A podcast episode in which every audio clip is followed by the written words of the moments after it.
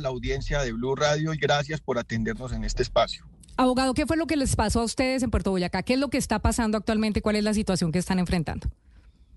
Bueno, Diana, eh, nosotros hemos visto que hay algunas pretensiones de un grupo de invasores y podemos establecer que hay allí un modus operandi en ellos de llegar a tierras que están en el listado de, de predios de bienes inmuebles en la sociedad de activos especiales como bienes en extinción de dominio, ¿cierto?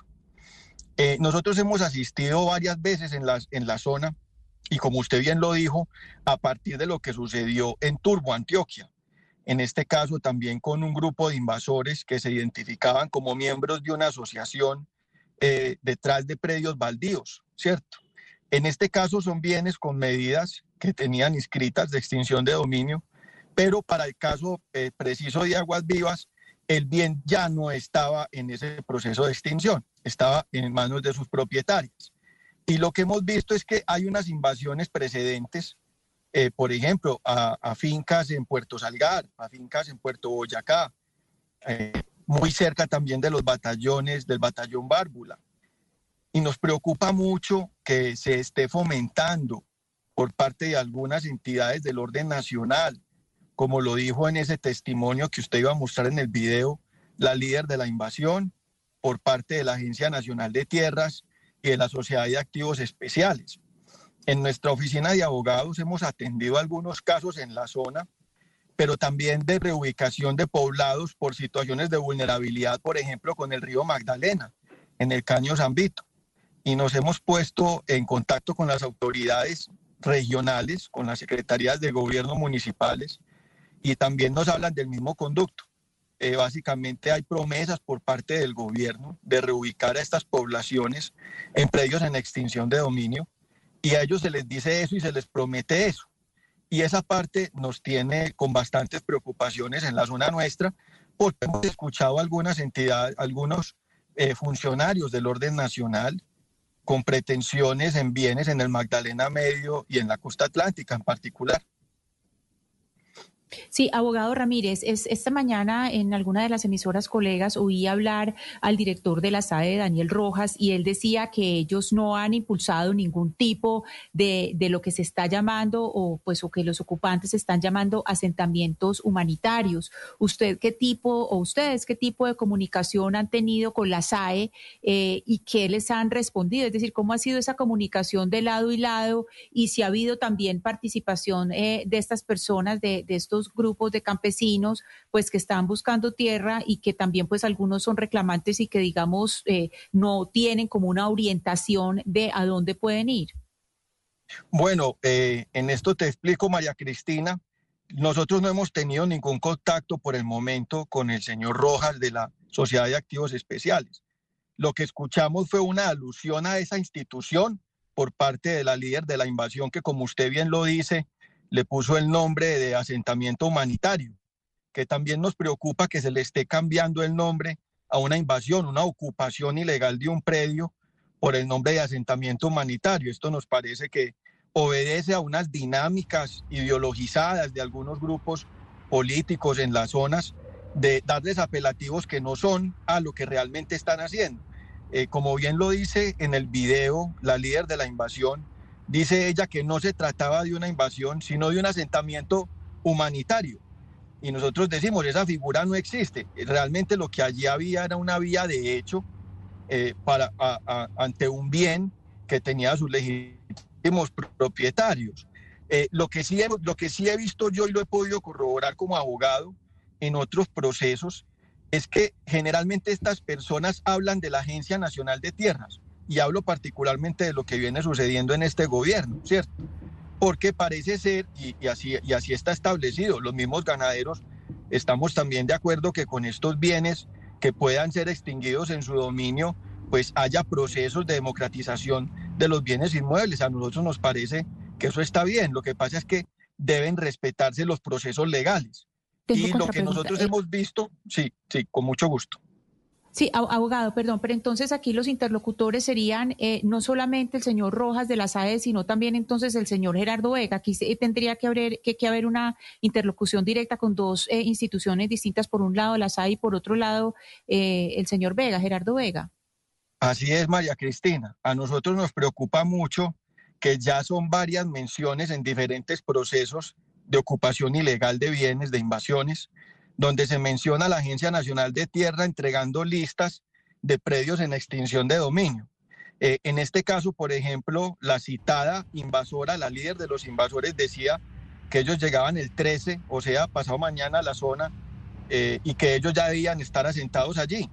Y fíjese por qué, y por qué el 13, porque después de las 48 horas de las que hablaba el exministro Iván Velázquez. Bueno, ¿y por qué también hablan con Gerardo Vega en la Agencia Nacional de Tierras, quien tiene un precedente gravísimo en mi, en mi concepto? Yo conocí un caso en el año 2014 de unas invasiones donde los invasores eh, ah, también hablaban de su nombre, en ese caso eh, como parte de un colectivo, no como funcionario público. Y, y otra vez lo volvemos a ver allí actuando detrás. No sabemos si sea cierto y verídico lo que está diciendo la señora que lideró la ocupación ilegal del predio, pero por supuesto esperaremos a las acciones penales para ver si se producen las compulsas disciplinarias y penales, porque nos parece gravísimo que se esté vinculando a entidades del orden nacional detrás de estos actos. Pero entonces, abogado, usted lo que está queriendo decir es que acá estamos viendo un modus, un modus operandi en donde estamos aplicando ese viejo dicho popular que es mejor pedir perdón que pedir permiso. Entonces, se está entrando eh, se está entrando y, si, y, miran a ver si se puede entrar y después eh, se pide perdón si es que tenían todas las cosas en regla. Esto con la anuencia, es decir, con el permiso de las autoridades que hoy están en el Ejecutivo, es lo que ustedes están denunciando. Y es que tanto la SAE como la Agencia Nacional de Tierras está permitiendo que estos grupos utilicen ese modus operandi de que entren a las tierras, miren a ver si sí pueden y si, y si no podían, piden perdón y en este momento cuentan con la autorización de las autoridades. Pues Camila, mal haríamos nosotros decir que así fue. Esto tendrá que ser sujeto de procesos penales y si en efecto se, se corrobora ese testimonio de las compulsas penales y disciplinarias. Lo que dicen los ocupantes ilegales es eso, que, la Agencia Nacional de Tierra les había entregado un listado de bienes de la sociedad de activos especiales dentro del cual estaba ese bien. Eso es lo que ellos dicen. Esto tendrá que ser objeto de corroboración en el proceso penal contra, la, contra quien lideraba la invasión del predio, ¿cierto? Nosotros esperamos que, que pase el proceso y que allí se confirme o definitivamente pues quede esto eh, resuelto, porque nos preocupa mucho que en otros casos que ha atendido mi oficina de abogados, también hemos encontrado detrás a, funcionarios de la Agencia Nacional de Tierras prometiéndoles a los pobladores la entrega de bienes en extinción de dominio. Entonces, esa es la parte preocupante acá. Y, y, hay que ser muy claros también para toda la audiencia, y es que estos procesos de ocupación ilegal cuando se da sobre bienes inmuebles rurales tienen una grabación punitiva. Y nosotros nos preocupa mucho que las autoridades no hagan hincapié en lo que significa ese proceso de invasión. Como usted lo dice, uno no puede salir y pedir perdón. Y, qué pena. No, esto tiene unas consecuencias legales y es muy importante que las autoridades no fomenten las vías de hecho y más bien adviertan las consecuencias legales en que pueden incurrir de hacerlo, ¿cierto? Sería muy importante que hubiese un consenso, por eso eh, nosotros acudimos a la solidaridad de las brigadas de solidaridad ganadera que ha venido fomentando la federación con los comités ganaderos en la región. Y la verdad hemos recibido una participación acuciosa de todos los ganaderos, particularmente en nuestra zona, por los procesos de invasión que hemos visto con antelación. Sí, abogado, precisamente sobre esa brigada de solidaridad ganadera quería preguntarle porque tenemos entendido que ayer precisamente ustedes organizaron esa brigada de solidaridad para recuperar este predio en, en, Puerto Boyacá. Eh, ¿Cómo funciona este tema? ¿Cómo está funcionando? ¿Y qué lograron eh, ayer con todo con toda esta eh, estrategia solidaria que ustedes organizaron? Pues lo primero es que nosotros nos sentimos muy satisfechos con la convocatoria que se logró hacer. Nosotros vimos actuando a Fedegan, convocando toda la solidaridad de los diferentes agremiados en la región, de los comités de ganaderos, del Comité de Ganaderos de Puerto Boyacá en Azoregán, del Comité de Ganaderos de La Dorada del Comité de Ganaderos de Puerto Berrío, el Comité de Ganaderos de Cimitarra. Hubo un compromiso, un compromiso de todos los ganaderos en los diferentes medios en que interactuamos para acudir en solidaridad a este predio, para insistir en su desalojo. Encontramos que gracias a que las autoridades actuaron, la fuerza pública, la policía, por supuesto por las querellas que interpuso la propietaria del predio, eh, nosotros cuando ya llegaron todos los, miembros de los ganaderos de los comités, pues ya se había desalojado el predio y es la primera, la primera vez que esto sucede y agradecemos a todos los convocados y a todos quienes asistieron a esta brigada de solidaridad ganadera, porque realmente se comprueba que es un mecanismo para que todos nos unamos y en solidaridad cada uno con, con los ganaderos agremiados y evitemos este tipo de vías de hecho. Abogado, uno escuchaba a la líder de la ocupación, de, la, de, la, de, la, lo que se llama la invasión de la, del predio, de la finca en este caso, y ella decía que había una lista y que ellos tenían acceso a la lista y que por cuenta de la lista fue que llegaron a esa finca, a la finca eh, Aguas Vivas.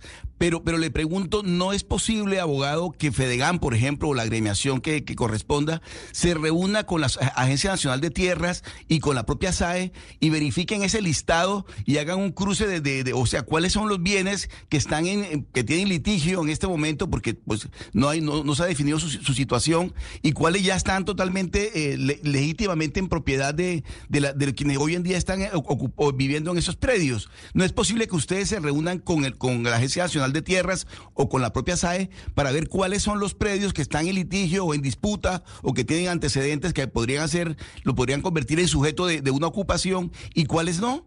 Para, para, para, evitar, por ejemplo, que se sigan presentando este tipo de, de casos en el país? Bueno, eso sería lo ideal.